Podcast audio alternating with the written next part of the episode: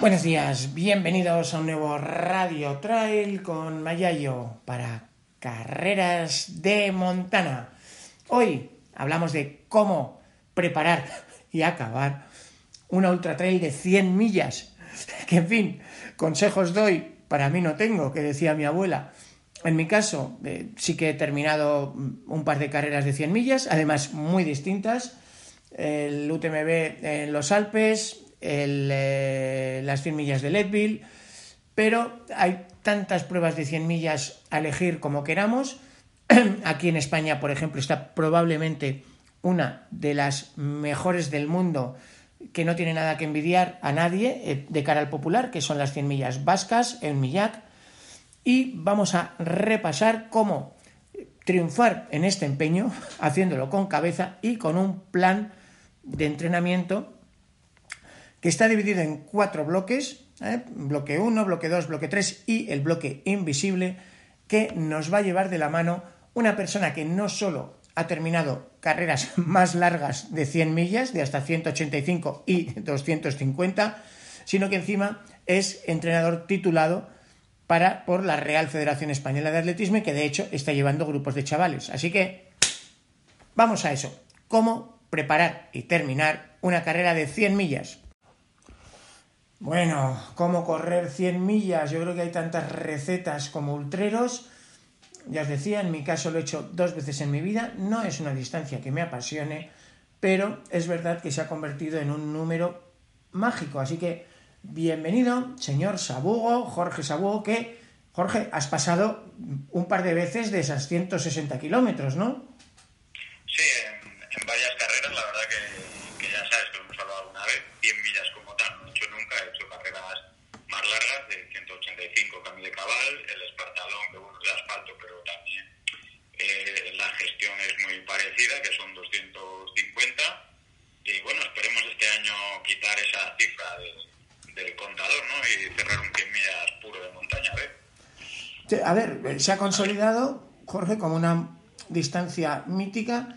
También, eh, a ver, yo personalmente he hecho dos en dos ambientes completamente diferentes. Hice la, la de UTMB 100 eh, millas en los Alpes, me llevó 38 horas, bien, vale, nada especial, pero bueno, también es verdad que dan hasta 46. Y sin embargo, el estilo americano, que es mucho menos alpino, más de correr, y que no te dan 46, sino que me daban 30 horas, pues allí en Leadville, corriendo a 3.000 metros de altitud, pues resulta que hice 28 horas eh, joder, siendo la misma persona, 10 horas de diferencia, pues va a resultar que, que, importa muy mucho en qué 100 millas te metes, ¿no? Efectivamente, es como si nos ponemos a hablar de un 50 de montaña, no sé, del de lo, el, maratón de los 101 peregrinos, a si vas a hacer el desafío Cainejo. Te pueden multiplicar por dos o incluso por tres el tiempo. Al final, el terreno sabemos que en montaña parte la pana ahí. bueno, eh, el objetivo tuyo, de hecho, lo hemos hablado, después de haber hecho carreras de más de 200 kilómetros como Spartathlon o más de 100 millas, como en Cabals, ahora por fin una de 100 millas estrictas y, bueno, tú tienes una formación como técnico de atletismo de la Federación Española, así que predicas con el ejemplo. ¿Y para cuándo tienes esa carrera, Bris, a ver, Brisbane Trail Ultra en Australia es? Sí, Brisbane Trail Ultra en Australia a mediados de, de julio. Estaba preparando otro objetivo parecido, 240 en Transescania, en Suecia. Bueno, ha surgido esta oportunidad y la verdad que es mucho más llamativa la Brisbane. Y bueno, eh, basándome en la preparación que teníamos para la otra, bueno, un poquito, ya sabes que lo hemos comentado alguna vez, que a lo mejor este año, pues, esta carrera me ha servido como un poco de aliciente, estaba un poquito desmotivado, porque a lo mejor no tenía una meta muy clara y tal, y bueno, parece que, me arroja bastante luz ahí para, para seguir motivándome y buscar un, nuevo objetivo.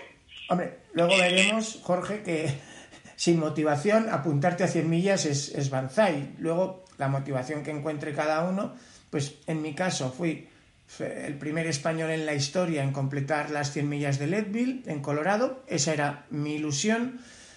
En Chamonix, pues lógicamente eh, era completar la referencia de nuestro mundillo, Pero luego yo he visto, por ejemplo, Jorge, sin salir de España, eh, la Millac, las 100 millas vascas, que para mi gusto no tiene nada que envidiar a ninguna 100 millera mundial y donde es el público el que te hace sentirte eh, Dios en cada kilómetro.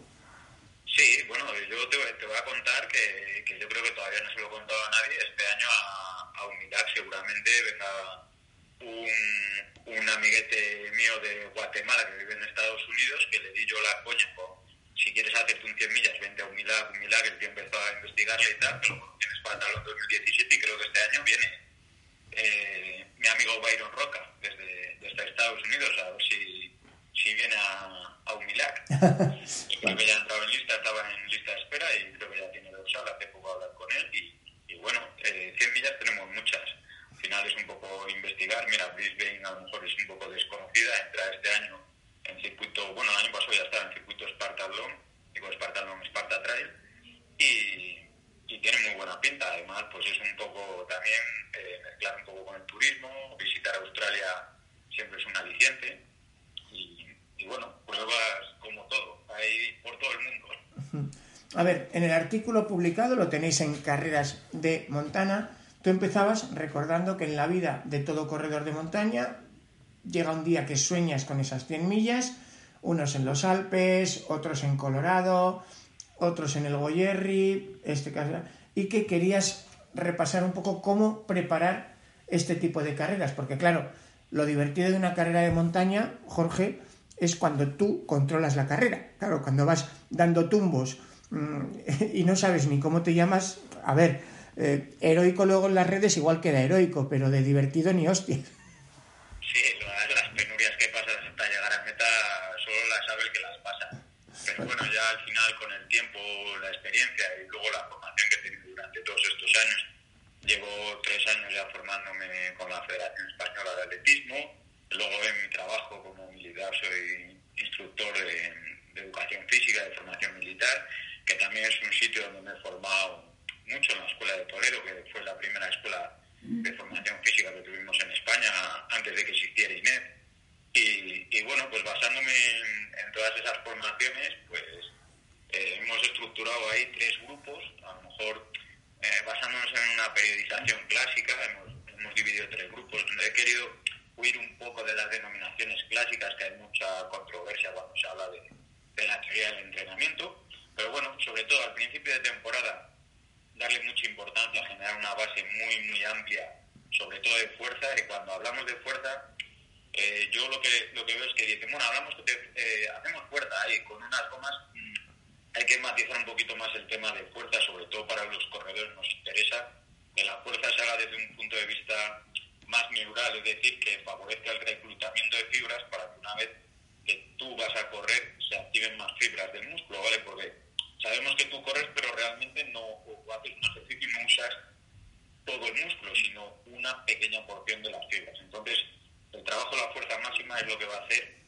que tú reclutes más fibras para, para correr, para hacer un trabajo físico y sobre todo ese, ese reclutamiento se consigue con fuerza máxima vía neural que hay que hacer pocas repeticiones con mucho peso. Entonces hacer ejercicios con gomas, pues al final pues mucho peso no vas a, a meter. Entonces, sobre todo eso, es un fallo que tenemos mucho los corredores y a mí me ha costado mucho darme cuenta. Entonces, Jorge, por entendernos, los cimientos de, la casa para hacer una 100 millas sería tener fuerza, más que nada porque te vas a machacar, te va a doler hasta las pestañas y si no tienes una fuerza base eso puede acabar en lesión y, gorda. Entonces, tú proponías que fuera el primer grupo con un mínimo mínimo de 6 a 8 semanas de trabajo intensivo, pero que de hecho sería mejor alargarlo a, un par de meses, ¿no? O dos, tres meses. Sí, porque, a ver, mm, basándome en, datos científicos, estudios y demás, eh, dicen que de seis a ocho semanas mínimo son necesarias para conseguir una adaptación. Una adaptación y con un número de, de sesiones a la semana. Claro, tú si haces un día trabajo de fuerza y no lo vuelves a hacer en dos meses, pues esto es como el que tiene todo si se rasca ahí ¿Me entiendes lo que te quiero decir? Entonces, claro, tiene que ser un trabajo repetido en un, en un cierto tiempo para que ese quede ahí y luego pues darle una pildorita de recuerdo a lo largo de la temporada para que no se nos olvide que es y es como el que aprende a sumar. Si tú aprendes a sumar un día y no vuelves a sumar en tu vida, seguramente dentro de seis meses no sepas sumar. Pues esto más o menos va igual. Hombre, puede ser también, sí, digo, puede ser también el arranque el mejor momento para aprovechar todo eso del entrenamiento cruzado, ¿no? Porque hay... a ver, nos vamos a pegar un machacón de kilómetros. Si, si, queremos llegar bien a una salida de 100 millas, pero mm, claro, destrozar el, el, cuerpo haciendo miles y miles de kilómetros, modelo Kupripka o Geoff Roes, los, los, americanos, hemos visto que se han autodestruido todos. ¿Cuál, ¿Cuál crees tú? Porque se habla del esquí de montaña, se habla del esquí de fondo, se habla incluso del remo, de la bicicleta. ¿Deportes que suman en este caso?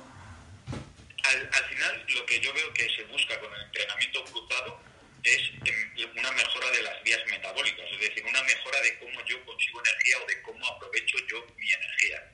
Entonces, tú tienes que preparar a tu cuerpo en varios aspectos. Una es el muscular, porque tienes que aguantar a nivel muscular, por eso la idea de hacer fuerza entre temporada o al principio de la temporada y luego sí que entrenar corriendo te va a adaptar tu musculatura y tus articulaciones al ejercicio que tú vas a hacer y luego preparar tus vías metabólicas para conseguir la energía que te va a demandar tu organismo y no entrar en un nivel en el que tu cuerpo eh, no pueda asimilar esa energía o lo que se conoce como el ácido láctico, que tú generas mucho ácido láctico en tu cuerpo, no lo asimila, entonces es limitante, va a llegar un momento que te vas a parar porque tu cuerpo no se va a poder mover. Entonces tú tienes que preparar esas vías energéticas y ahí es donde entra el entrenamiento ocultado, porque si yo voy a hacer bici, quizás puedo mm, utilizar otra musculatura diferente a la carrera, pero yo estoy demandando energía, entonces estoy entrenando mis vías metabólicas, que es en la función que más se busca con el entrenamiento cruzado. Entonces, bueno, remo, un ejercicio que demanda mucha energía, mucho, favorece mucho las vías metabólicas. Claro, ponerte en casa con un remo mm, tres horas, pues puede ser la muerte a pellizcos. Ahora, si tú eres un tío que vive en la ría de Pontevedra y te sales por la ría a remar con tu piragua, pues hombre, eso aparte de, la ganancia de entrenamiento es un regalo para los ojos. Eh, la bici, que eso al final es algo más accesible a casi todo el mundo, es un complemento muy bueno. Entonces, bueno, yo estoy intentando meter un poquito de bici, montaña, carretera, ir alternando. Muy bien, pues eh, tenemos que ver también un poco, Jorge, eh, ese primer bloque, vale, tranquilo, no hay prisa. Eh, sería el momento que estuvimos también hablando hace poco con la, nuestra nutricionista Ana Grifols de empezar a trabajar todo lo que es el reto del peso forma o, tenemos que pulirlo el tema del peso forma con más tranquilidad en los siguientes bloques? No, yo creo que tema peso forma habría que afrontarlo ya desde el principio, sobre todo eh, aquí, por ejemplo, también hago hincapié al tema de la puerta. Cuando trabajamos la puerta, que, yo hablaba de la vía neural, ahí buscas una mejora de la fuerza por reclutamiento de fibras. No equivocarnos con una mejora de la fuerza por hipertrofia, que la hipertrofia va a llevar consigo una ganancia de músculo. Nosotros no queremos ganar músculo, queremos que nuestro músculo trabaje más pero que no crezca. Por eso lo que se busca es una mejora del sistema nervioso, una mejora del reclutamiento fibrilar y no que crezca nuestra, nuestro músculo. Eh, yo creo que ya desde el principio ese, ese estado de peso-forma, que a mí me cuesta mucho porque soy un bulipas, me gusta mucho comer, me gusta el dulce, el salado, siendo buen leonés, esta Semana Santa he estado ahí de cortos, profesiones, tapas, y a mí me pierde la boca, porque ese es mi punto débil para ponerme bien en Pero sí, si queremos ser serios, serios, eh, el estado peso-forma desde el principio, hay que ir puliéndolo, le vas a ir puliendo peso y al final vas a llegar al día de la competición. No puedes esperar al último al, último periodo de entrenamiento para ponerte fino, porque entonces no, no te vas a poner fino. Muy bien. Bueno, pues tenemos el primer bloque donde hemos hecho fuerza, nos hemos acercado a nuestro peso, todavía con un kilito, dos kilitos que podemos seguir afinando hasta el día X. Y eh, segundo, entramos en harina. Nos espera tal, eh, lo del haber eh, pensado bien en qué 100 millera nos metemos, imagino que fundamental, ¿no? Porque claro, ya lo hablábamos antes, nada tiene que ver una 100 millera donde el tope son 30 horas y tienes un desnivel de 5.000 metros en 100 millas, que es lo que me tocó a mí en Leadville, con una 100 millera donde son 8.000 y pico metros y, te dan 46 horas y hay terreno técnico. Sí, ahí es, eso es importante porque, a ver, eh, sobre todo recalcar que sobre pruebas de ultrafondo y el rendimiento en ultrafondo y más en un ultrafondo tan ultra ultrafondo, porque al final a partir de maratón todo es ultrafondo, pero no podemos afrontar igual 50 kilómetros que, unas 100 millas. Entonces no hay mucho estudio, no hay mucho estudio o no hay eh, eh, al alcance, por decirlo. No hay tanto machacado como puede ser teoría de entrenamiento para, para las pruebas del atletismo clásico o para un maratón. Vale, entonces yo voy enfocado un poco a la periodización tradicional y en ese segundo eh, ciclo preparatorio se habla de, preparar el ritmo de competición. Claro, ahora te vas a un 100 millas y dices, ¿cuál es el ritmo de competición? Si mi, si mi ritmo de competición va a ser más lento que mi ritmo eh, en pretemporada cuando hacía series para mejorar mi, mi, mi VO2 más, entonces dices, si ahora mi ritmo de competición va a ser más lento. Entonces, claro, yo aquí lo que, lo que yo visiono es que voy a hacer mi ritmo de competición y dónde va a ser mi competición en la montaña. Entonces ahí es donde voy a tener que empezar a meter salidas a la montaña. Claro, sería ideal que salieras tres, cuatro días a la montaña, pero no todo el mundo tenemos montaña. Hombre, si vives en Cercedilla como tú y tienes la montaña puerta de casa, pues genial, pero yo desde Torrejón con, con mi trabajo, otra gente pues no tiene esa disposición de salir todos los días a la montaña. Entonces yo ahí ya planteo que mínimo eh, hay que rascar dos días eh, a la semana para salir a la montaña y sobre todo uno, ya enfocándolo al fin de semana, ya un poquito más largo, ya un poquito más organizado con voy a llevar el material con el que voy a competir, voy a cargar la mochila, acostumbrarme a ir con mochila,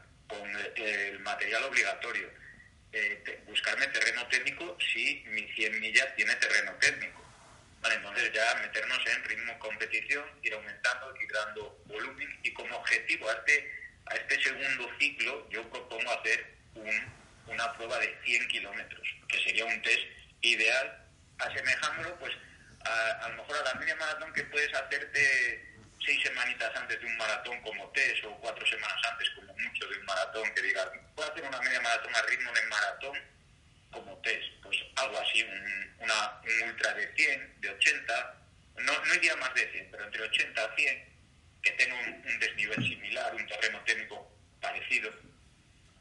Sí, pero hombre, obviamente con la idea, pues como cuando hacemos la, la tirada larga, larga del maratón, que se habla de mm, hasta dos tercios de, del maratón, pero con la idea gente de un entreno, ¿no? o sería necesario hacerlo con la idea de ir a tope y tomar de ahí tiempos y referencias. No, no, por supuesto, como idea, como un entreno. Es decir, yo cuando eh, en el artículo lo, lo comento, eh, cuando me fijo, si, si, tú te quieres fijar como objetivo principal de la temporada, eh, todas las demás pruebas son supeditadas a ese objetivo. Tú no puedes pretender hacer un 100 millas ese año y querer ir reventar tu marca en, en el ultra de 80 kilómetros de tu pueblo puede ser. O estás a setas o estamos a roles. Entonces, eh, no puedes mm, querer preparar un maratón y en el test de maratón de, eh, te haces una media maratón y quieras hacer tu marca personal en media maratón. Eso, eso no puede ser. No puede ser porque al final ahí es donde vienen las, las lesiones. Nos, nos, venimos arriba, nos vemos capaces de todo, queremos mejorar. Eh, la típica gente que va a, una, a un 10.000 todos los fines de semana y quiere hacer marca todos los fines de semana. Yo se lo digo a los niños que entren en el club que van a una competición y me dicen, eh, Jorge, que es que este fin de semana no mejoras mi marca. Digo, tío, si mejoras tu marca todas las semanas, te apunto a todas las competiciones de todos los fines de semana y dentro de dos años eres récord mundial. ¿Sabes? Si, si, todas las semanas mejoramos nuestra marca personal. Entonces, claro, hay que saber leer en cada momento y saber que hay, que aunque sean competiciones, yo propongo la competición pues porque te vas a exigir un poco más y porque a mí, que yo soy muy perezoso, me va a costar menos. Yo si hoy digo, me toco una salida de 80 kilómetros al monte, o sea, no la hago. Para eso, yo por eso voy, eh, suelo, me gusta ir a carreras. Que luego dicen, joder, salgo viendo una carrera y se traen unos habituallamientos a hablar. No, porque voy a entrenar, no voy a competir. Mm. Me da igual llegar en 8, en 10, me da igual llegar el 20 que el 40. Entonces esa es la idea para mí. o sea que que, por ejemplo, Jorge, si vas a hacer estas 100 millas de Brisbane que no son especialmente alpinas o verticales, no, no me acuerdo ahora el desnivel, 5.000, 6.000. Sobre 6.000. 6.000. Sí, pues, 6.000. por ejemplo, los eh, 100 de ronda en mayo, los 101 de ronda en mayo, pues ni tan mal, ¿no? Sí, sería buena, sería un- es una buena opción. Lo que pasa es que, bueno, ya sabes cómo funciona la ronda, que en 13 segundos se acaban las inscripciones inviables.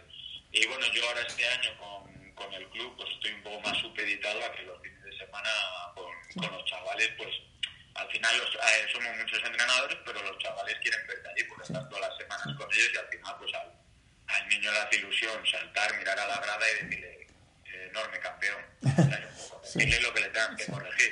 Hombre, bueno, a lo, eh, a lo que me refería, Jorge, es que, que pensemos bien qué es una carrera de entrenamiento y qué es un reto. Porque, claro, si con la idea de que un 100 kilómetros cojo y me apunto a Canfranc como entrenamiento, pues no. Es que los 100 kilómetros de Canfranc son un pedazo de reto en sí mismo, tan exigente o más que UTMB. Por supuesto, yo por ejemplo, pues eh, para Brisbane pueden ser bien eh, 101 de ronda o, o la del Camino del Salvador, que seguramente esté allí, pues son 70 kilómetros desde, desde Pajares a, a Oviedo, el terreno es, entre comillas, poco técnico, bastante corrible, además como es una carrera no competitiva va a ir un poco eh, neutralizada, entonces vas a ir, yo creo que voy a ir desahogado y voy a decir, bueno, 870 me- será un entreno muy bueno y que yo podría seguir corriendo a ese ritmo más kilómetros enfocándolo a las 100 millas de, de Australia. Entonces, bueno, puede ser un, un muy buen entreno. Sí, pues ya sabéis, 14 de mayo, reto Camino del Salvador, de Pajares a la Catedral del Salvador. Lo tenéis ahí en la web, podéis googlearlo, reto Camino del Salvador Mayayo. Y sí, la verdad es que es dentro de un mes. Y el hecho de que acabe en Oviedo y puedas luego ponerte de sidra o de vino o de tal hasta arriba no es un factor, ¿no, Jorge? No, no, para, mucho, no, Asturias y luego decir me voy a comer un cachopo tan largo como mi brazo, eso no tiene nada que ver. Eso es, eso es una casualidad, no, no pienses que es, que es, un- un- es casualidad. Pero si en vez de ser, por ejemplo, una ultra más llana y más pistera, fuera una ultra más alpina, como es eh, UTMB, no hablemos ya de TDS, que sin llegar a 100 millas exige tanto más, sí podría ser un buen entrenamiento meternos ya en, en carreras tipo desafío el Cainejo o travesera, ¿no? Desafío el Cainejo 52, travesera 78. Sí, porque sobre todo también de sufrimiento, porque son tan largas y tan duras que el día que, si tú haces Cainejo o Travesera, el día que vayas a UTMB, que también es técnico, pero no llega a ser el nivel de técnico de picos de Europa, eh, vas a tener un plus ahí en la mochila y decir, uh, lo que sufrí yo en Cainejo aquí no lo estoy sufriendo. Se te va a hacer más largo, sí, porque van a ser más horas y más kilómetros. Pero vamos, bien tú sabes lo que puedes sufrir en el Cainejo. Mm, Sí, lo sabré yo. No lo olvidaré en mi vida. Bastante más que en UTMB y en Leadville juntos. Sufría en el Cainejo, la verdad. Hombre, eso es un, acabar eh, Cainejo o, O travesera. o travesera es un, un plus en la mochila y, y una capacidad de sufrimiento brutal. Bueno, hay eh, también más factores de entrenamiento. El tema del eh, entrenamiento eh, del sueño. ¿Qué se hace? Porque, a ver, es verdad que los españoles jugamos con ventaja, porque claro, desde pequeñitos nos acostumbramos a salir de, de empalmada o de gaupasa, que dicen en el norte, ¿sabes? Día, noche, noche, día, y las fiestas de todos los pueblos. Y, y esa es una preparación genética pero es verdad que eso de estar mm, 24, más de 24 horas, la famosa segunda noche, eh, uf, eso se puede preparar. Pues eh, va un poco con la persona. Yo la verdad que no me he preocupado nunca de ello porque es una cosa que nunca me ha dado problema. Empecé quizás la, en mis primeros ultras a lo mejor me empezaba a meter en la noche, pero tampoco tuve que meterme nunca hasta que fui a Transgran Canaria en 2011, creo que fue mi primera Transgran Canaria, que salíamos a las 12 de la noche, me comí la primera noche y, y sin problema. Además, yo soy de los que me levanto por la mañana y yo no soy capaz de dormir antes de la salida en ultra. Es decir, en la Transgran Canaria yo me levanto por la mañana a las 12, voy, como, echo la tarde por ahí, me voy de tiendas, hago lo que me parezca y a las 12 pues me voy a correr. Entonces, yo tengo esa facilidad, entonces nunca lo, he entrenado, nunca, nunca he tenido que prepararlo. Yo soy de los de, si voy a dormir, me tumbo y a los 10 segundos duermo, y si tengo que estar despierto, me puedo pasar una noche entera despierto, que si estoy si me estoy moviendo no me duermo, como me siento me quedo. Eh, eh, alguna vez me he quedado dormido, eh, esto, a lo mejor no debería contarlo, pero un año me quedé dormido en medio de una carrera porque me senté, me apoyé en los bastones y me quedé sola. Tuve que despertar el corredor que venía atrás. Y era, era una carrera de 20 kilómetros, ¿eh?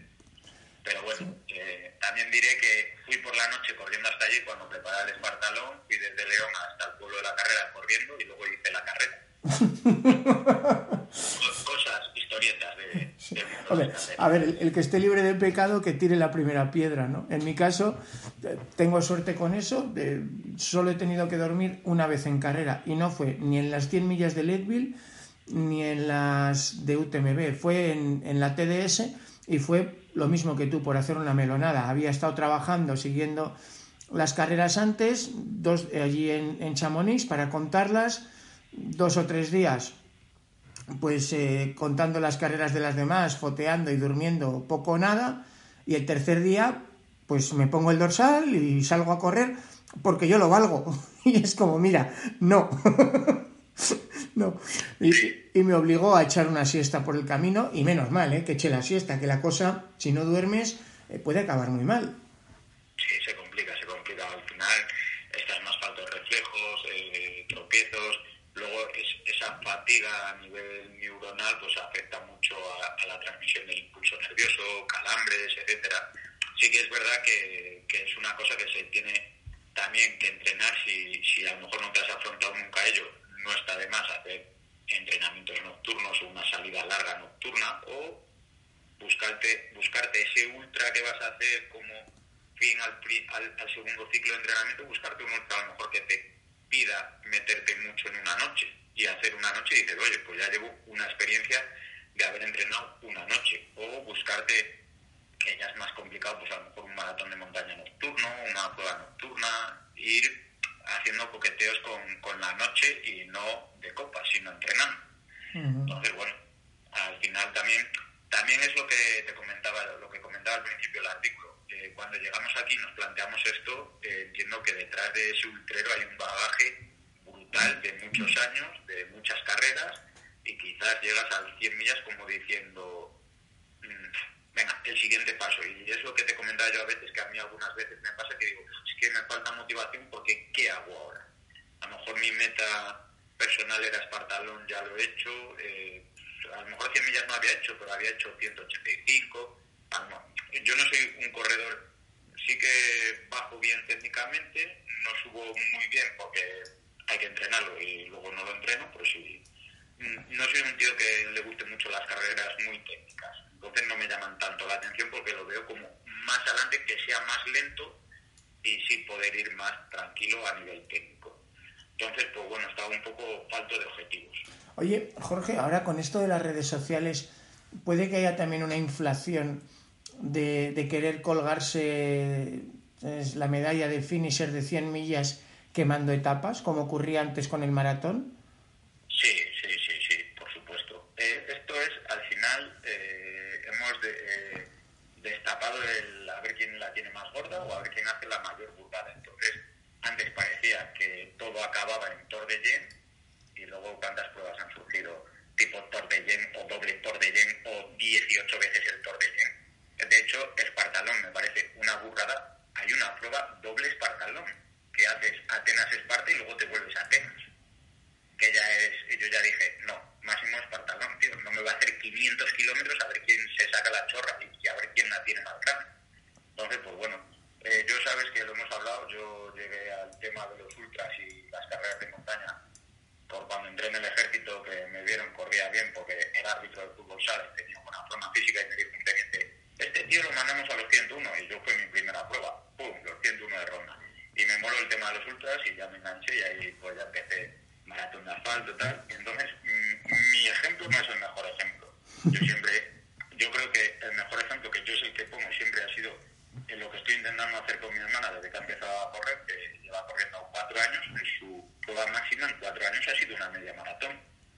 ¿Que llegará a su día de correr maratón? Sí, pero cuando tenga un buen bagaje, ha vuelto a hacer marca personal en media maratón con bajando de 1.30, eh, pues que tenga un pozo muy muy grande y que diga, oye, ya no voy a más en media maratón, ya he hecho 10, 8, 10, tengo una marca que a 41 años, 42 años que va a cumplir, bajar de 1.30 una mujer es muy buena marca. Bueno, pues ya será el momento de dar el paso al maratón, pues quemar etapas, pero etapas que son largas. Eh, no puedes llegar, a empezar a correr y al año querer hacerte un maratón porque al año siguiente te quieres hacer 11 kilómetros y hay gente que a los dos años de llevar corriendo está queriendo ir a un TMB. Por cierto, Jorge, ya que mencionas a las chicas, importante destacar que es curioso que hay muchas más chicas en porcentaje en las carreras chiquis que en las grandes ultras. Hablamos de que incluso en los maratones de Estados Unidos más del 50% de los inscritos son mujeres en maratón sin embargo, en las ultras, acá en España, suele haber entre un 10 y un 15% de mujeres, pero curiosamente, cuanto más larga y dura es una carrera, cualquier estudio científico lo demuestra, más, más adelante quedan las mujeres, e incluso yo tengo hecho una lista con 15 grandes carreras o campeonatos, el Campeonato Nacional de los Estados Unidos, por ejemplo, donde las victorias absolutas han sido para mujeres desde la pionera Ann a Pam Reed o la última Camila Gerrón, Camille Gerrón, que se, se proclamaba en 2022 campeona nacional de los Estados Unidos de 100 millas y 12 horas y además récord mundial. Eh, es, es, curioso, ¿no? Esto con... Sí, es, es, curioso. Yo sé que hay varios estudios que al final a mí, por ejemplo, ya son... Eh, hay, hay, hay, términos o, o estudios que a mí se me escapan y ahora mismo no, no sé explicarlos científicamente, pero sí hay varios estudios que, que, hablan de que el rendimiento de las mujeres en muy larga distancia eh, llega a ser mejor que el de los hombres.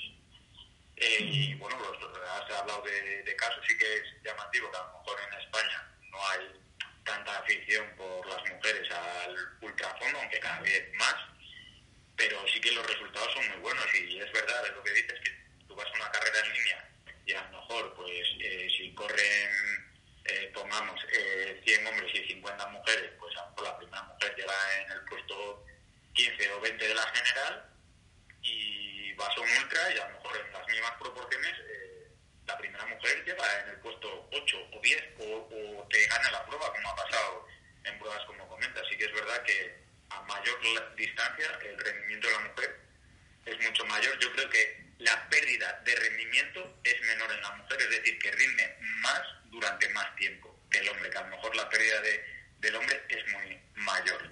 Sí, puede, Entonces, seguramente sea una mezcla de factores mm, mentales o de capacidad de resistencia al dolor, factores de constitución biológica como el porcentaje de grasa corporal, en fin, eh, la verdad que sería bonito, ¿verdad? Un, un estudio específico.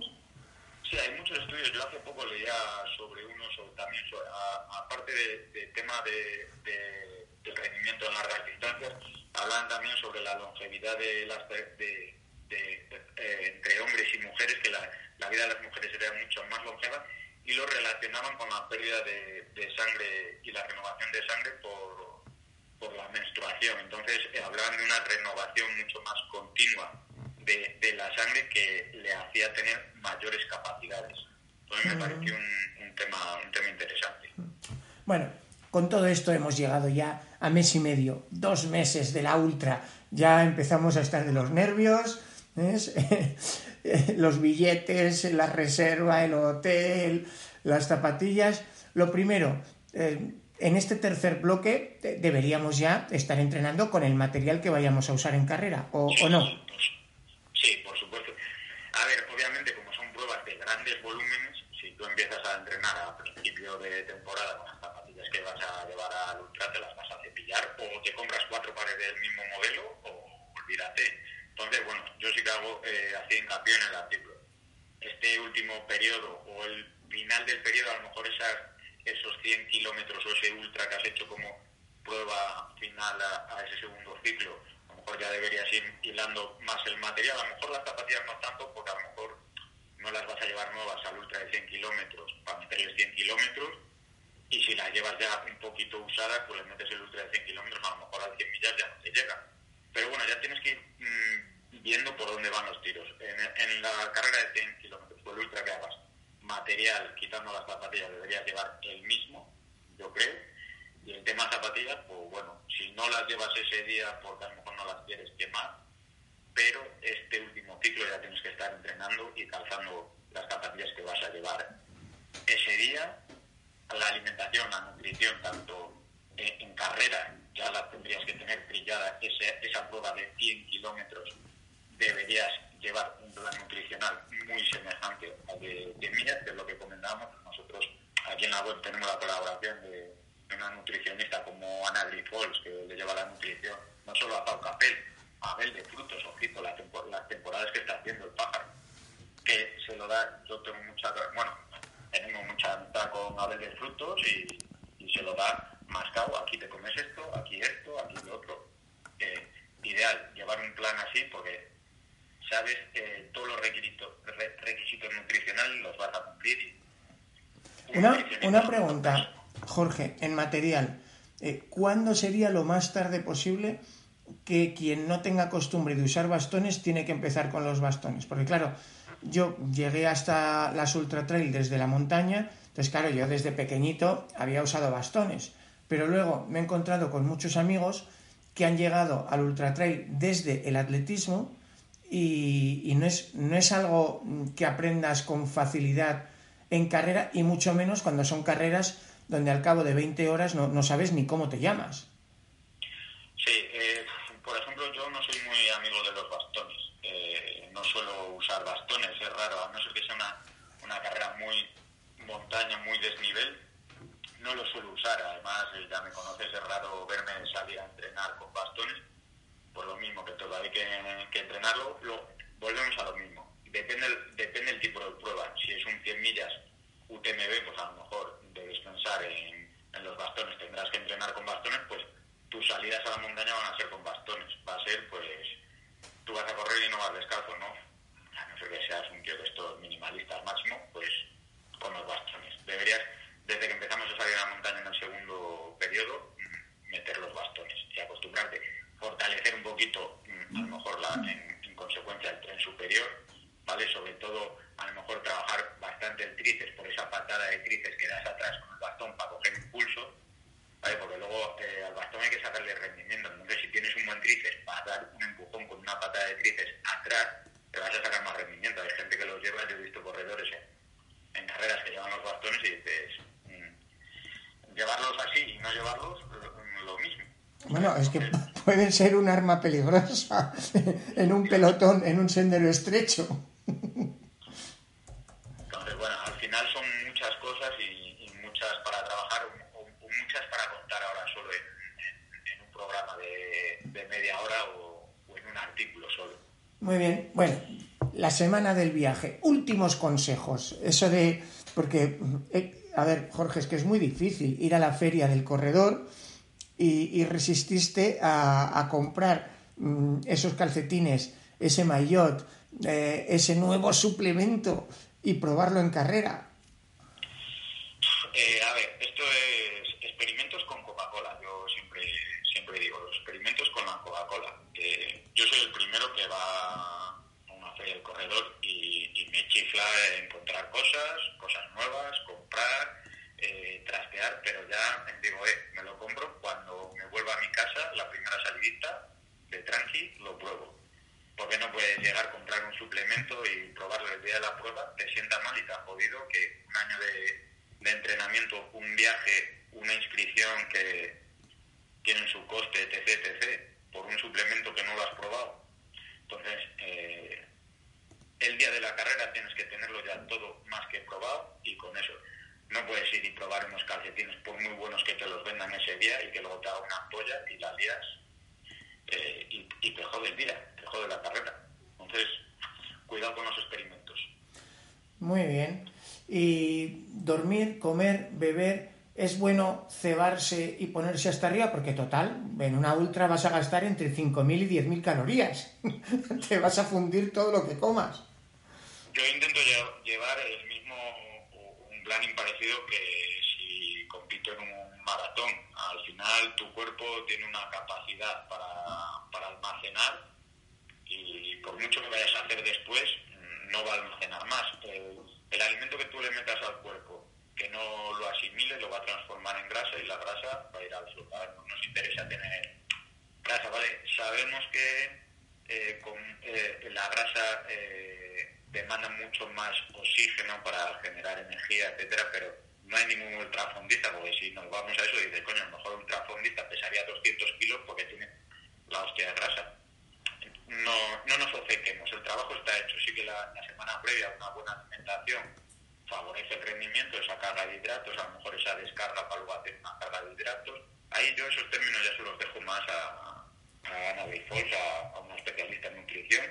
Pero yo, eh, la alimentación, sobre todo, insisto mucho en la hidratación. Para mí, algo fundamental, aparte de, la, hidrata, de, la nutrición, es la, hidratación, porque si, si nos secamos de nuestro cuerpo, la mayor parte es agua, como tengamos una pérdida más de la cuenta de agua, empiezan los calambres, la, los fallos en la transmisión neuromuscular y estar fuera de carrera. Entonces, para mí, el mayor control es bebo, yo en los ultras siempre me paro a mear, mm, compruebo meada, digo, transparente, voy, bien. ¿Cómo empieza a mear amarillo? Está jodida la cosa.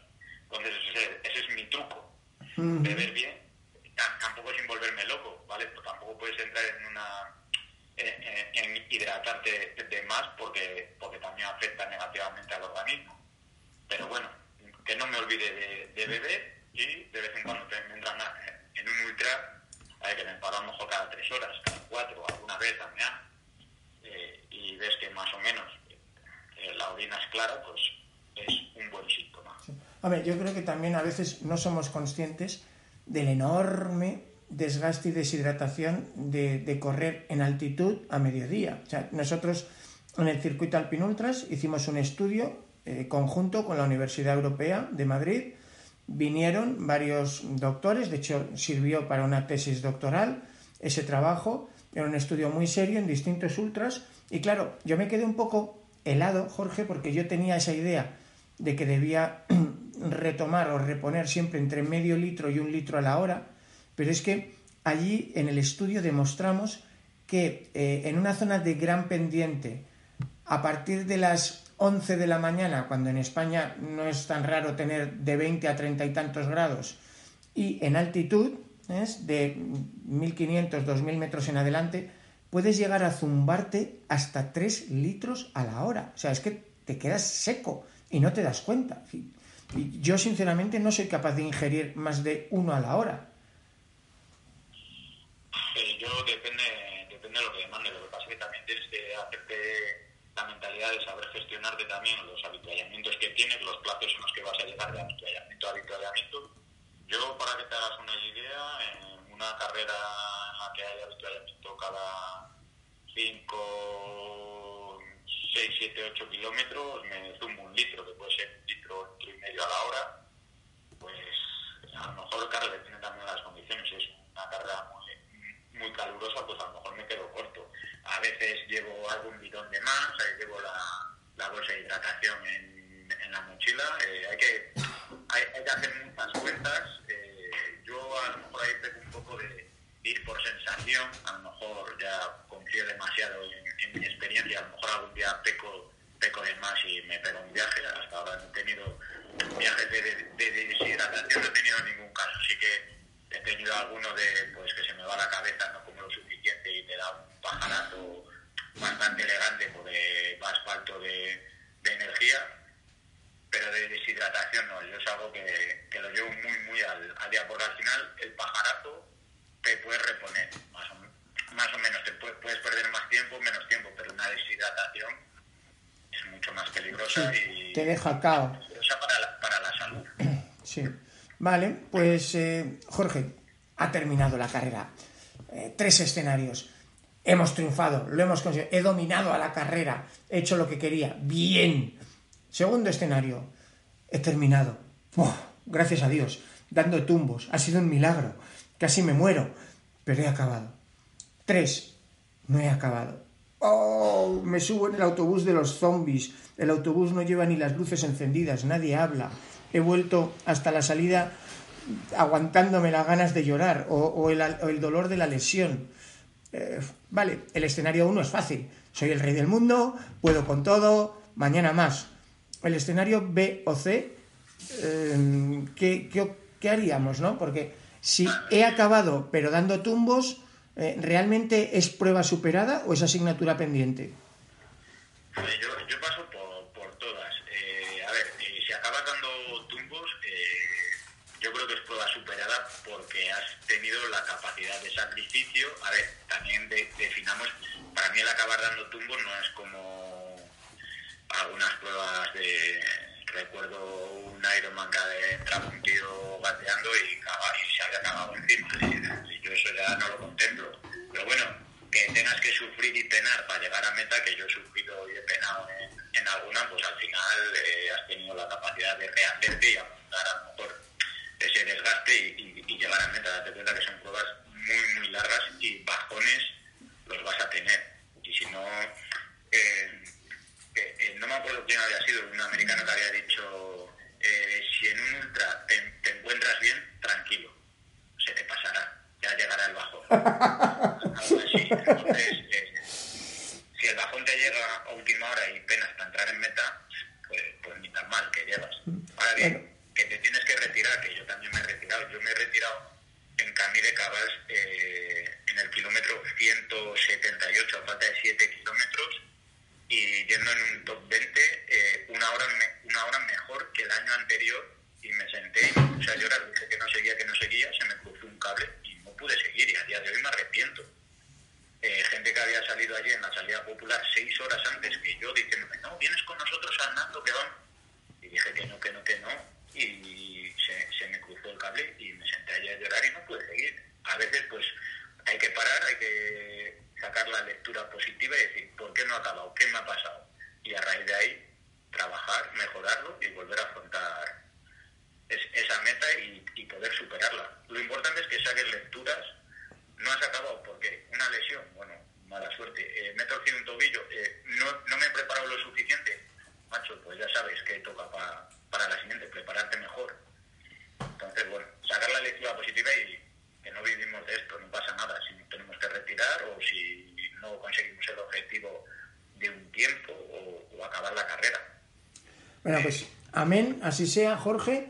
Y oye, muchísima suerte con esas 100 millas australianas, que, joder, suena tremendo, ¿no? ¿Cómo era? Brisbane Trail Ultra, BTU. Sí, sí, Brisbane, ya sabes que yo la pronunciación inglesa, Brisbane escrito, entra en el circuito...